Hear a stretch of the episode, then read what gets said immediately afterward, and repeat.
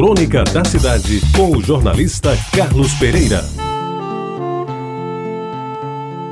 Dos umbrais daquela construção, cujas linhas marcam um tempo de mais cuidado com a beleza e a segurança das obras, eu guardo a lembrança de momentos de encantamento e de felicidade. Não podem ser recordados por inteiro, mas algumas passagens do que vivi naquela casa nunca vou esquecer. A começar pela circunstância de ter sido exatamente ali, nos jardins do grupo, que me apresentei vestido de paletó. Até hoje não sei se foi emprestado ou foi alugado, pela primeira vez. Escolhido para representar o quinto ano na solenidade de que homenageava o Dia da Árvore, no sol quente de quase verão de setembro de 1949.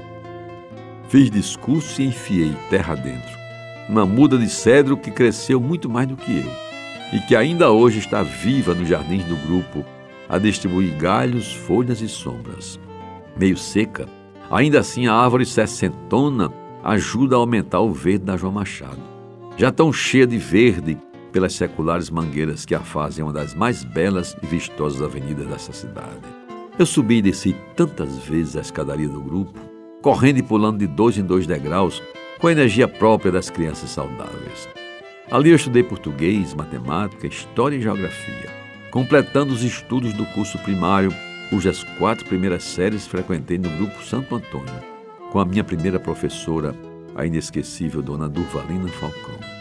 Eram mestras no Isabel Maria das Neves, Dona Lourdes Almeida e Dona Altília Viana, sempre apoiadas pela competente e exigente diretora da Luz Bonavides, educadora de escola a quem tanto ficou devendo a educação do nosso Estado. E o ensino daquele tempo, meus amigos, não era o faz de conta de hoje. As professoras ensinavam e a gente estudava e aprendia. E por isso mesmo não carecia de pagar cursinhos, até porque não podia para conseguir aprovação nos temíveis exames de admissão ao ginásio do liceu, verdadeiros vestibulares daquela época.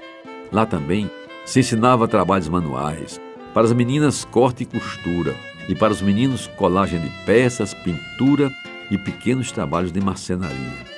Tudo isso devidamente orientado por professores de acendrado espírito público, que dignificavam a profissão, exercendo-a com entusiasmo, sem greves ou reclamações.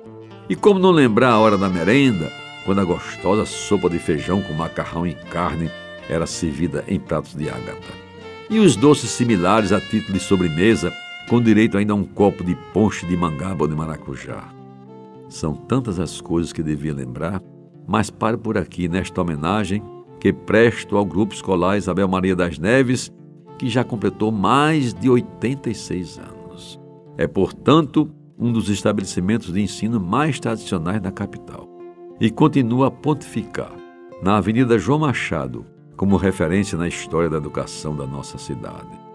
Ali, nos dias de hoje, centenas de crianças estão a viver o que eu vivi e quem sabe daqui a 40, 50 anos haverão de contar aos seus filhos e netos as recordações que ficaram no vetusto grupo, que para mim se mantém como um imponente marco dos tempos que já se foram.